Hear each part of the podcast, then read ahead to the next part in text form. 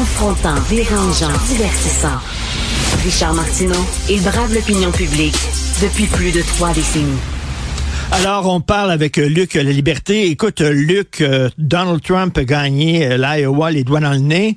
Est-ce que ça va être la même chose pour le New Hampshire? Ah, drôlement intéressant pour M. Trump, cette victoire-là, si ce n'est du taux de participation. Peut-être parce qu'il est trop en avance, peut-être parce qu'il faisait très froid, mais on a eu beaucoup moins de participation en Iowa que ce à quoi on s'attendait. Cela dit, on se réveille ce matin. Hier, on avait les résultats, donc avec un Donald Trump qui semble être un véritable rouleau compresseur.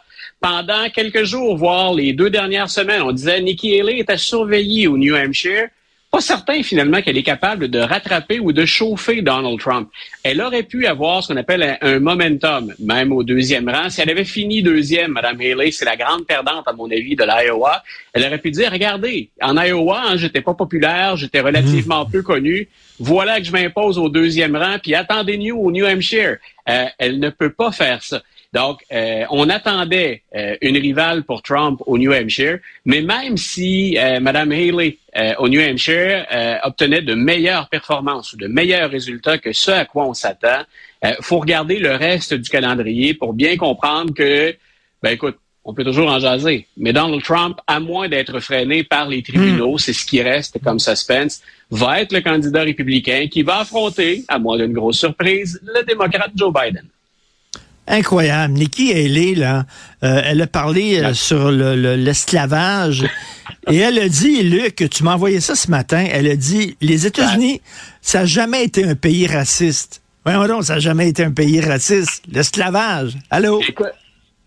Écoute, Mme Haley, c'est, et je, je te l'ai souligné à plusieurs reprises, ce serait ma candidate préférée si j'étais un stratège républicain. Pour vaincre Joe Biden, je miserais tout sur elle.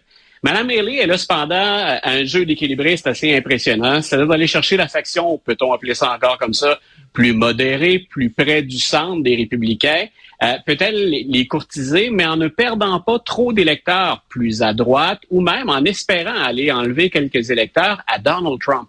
Et ça explique qu'il y ait des déclarations qui sont parfois euh, plus que maladroite, carrément mensongère dans son cas. Elle a, par exemple, tenté dans les derniers jours de s'en prendre à ce qu'on appelle la cancel culture. Donc, des mots qu'on ne pourrait pas utiliser, des romans dont on change le titre. Et ça, mm. là-dessus, ça accroche beaucoup auprès des, des, Américains. Puis de notre côté de la frontière, c'est un peu la même chose. C'est est-ce qu'on doit absolument bannir ou interdire des choses? C'est un des euh, trois ou quatre gros sujets sur la cancel culture de la campagne 2024 ça va faire partie probablement de ce qu'on appelle les questions de l'urne, pour lesquelles on va réfléchir avant de voter. Mais elle va beaucoup trop loin de l'autre côté. Donc, dans un premier temps, on l'avait interrogé il y a une dizaine de jours sur la guerre de sécession aux États-Unis. Pourquoi s'est-on battu entre le Nord et le Sud? Et elle avait, elle s'était contentée de limiter ça à une lutte entre le gouvernement fédéral et les droits des États. Ben, et il y a plein de gens qui ont dit oui, mais euh, l'esclavage, ça faisait pas partie de la donne. Elle n'a pas mentionné l'esclavage du tout, de peur de, perdre un certain électorat ou de déplaire à des Blancs, que ça froisse qu'on leur rappelle qu'il y a eu de l'esclavage. Et là, elle a une deuxième chance. Elle est sur Fox News après l'Iowa, donc elle est sur Fox and Friends. On n'est pas en terrain hostile, on n'est pas en terrain ennemi. Et on l'interroge justement sur la question de l'esclavage. Et là, elle prend la peine de dire les États-Unis ne sont pas un pays raciste. Et elle ajoute ils ne l'ont, les États-Unis n'ont jamais été. Mais c'est ça, c'est ça l'affaire. Ils l'ont jamais été. Écoute. Voilà, donc écoute, on peut pas dénoncer la cancel culture d'un côté et de l'autre dire on n'a jamais été raciste.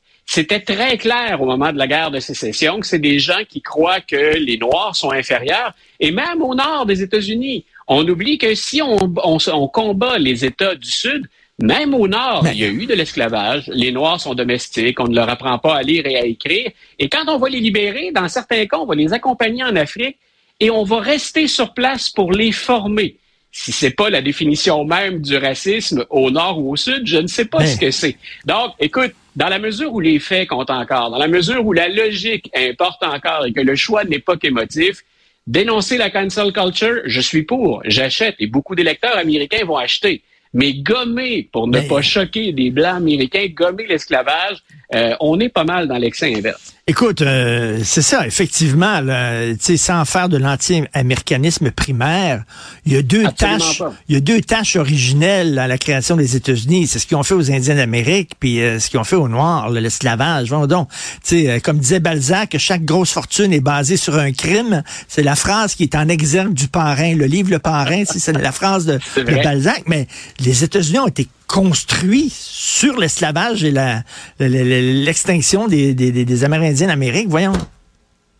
Écoute, il reste à discuter de où on va à partir de maintenant sur cette question-là. Mais toi et moi, on a grandi tout jeune dans une époque où euh, des villes américaines étaient encore enflammées parce qu'on luttait contre la ségrégation raciale, contre la discrimination, parce qu'on avait des services qui étaient séparés mais pas égaux aux États-Unis. Donc, écoute, les relents de racisme et les retombées de l'esclavage on ne peut pas faire l'histoire américaine et tout simplement balayer ça du revers de la main. On ne peut pas tout ramener à ça. Ça, c'est euh, un autre volet sur lequel Mme Haley pourrait insister. Mais nier en bloc cette idée-là, écoute, on est dans le, on est dans le ridicule. Mais je répète, en même temps, cette élection-là, elle risque d'être émotive. Il y a cette guerre culturelle à laquelle on réfère souvent. Mme Haley a l'intention de jouer ce volet guerre culturelle. Pas certain que pour les électeurs, finalement, euh, plus à droite ou certains électeurs républicains, ce soit une bourde si grave que ça. Mais quand elle va affronter Joe Biden, si jamais Donald Trump n'était pas là, on peut être assuré que les démocrates ont enregistré cette déclaration. Quand va venir le temps de convaincre des indécis, des indépendants ou des, des démocrates mous, des démocrates déçus qu'on revienne avec Joe Biden, pas certain qu'une phrase comme celle-là permet à Nikki Haley de remporter ou de gruger du terrain dans l'élection générale. Donc, selon toi, en terminant, euh, c'est quasiment une victoire assurée pour euh, la, le Parti républicain. Euh, ça, va être leur candidat va être Trump. Leur candidat va être Trump. Je répète, ce sont les tribunaux. Il y a la Cour suprême qui a deux causes à étudier. Il y a les quatre autres procès dont on parle presque plus maintenant mais c'est ce qui pourrait empêcher Trump de se présenter. Sinon, écoute, je suis euh, probablement aussi déçu que bien des gens. On va encore couvrir Joe Biden contre Donald Trump. Donc, euh, disons qu'on les connaît pas mal, les deux gars. Hein, les deux types, ben qu'on les aime ou qu'on les aime pas. C'est un peu du réchauffé, cette campagne. L'autre jour, tu nous as lancé en fin de chronique. On va s'en parler demain de ça, mais tu m'as lancé en fin de chronique très rapidement. On n'a pas eu le temps de développer. Je veux développer là-dessus, puis tu écrit là-dessus en disant il devrait être un Swift, Swifty, euh, Joe Biden.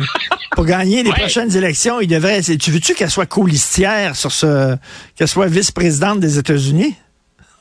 Écoute, on la critique beaucoup du côté de la droite américaine, Taylor Swift, parce qu'on dit que dans certaines chansons, elle est beaucoup trop progressiste, qu'elle a un agenda progressiste.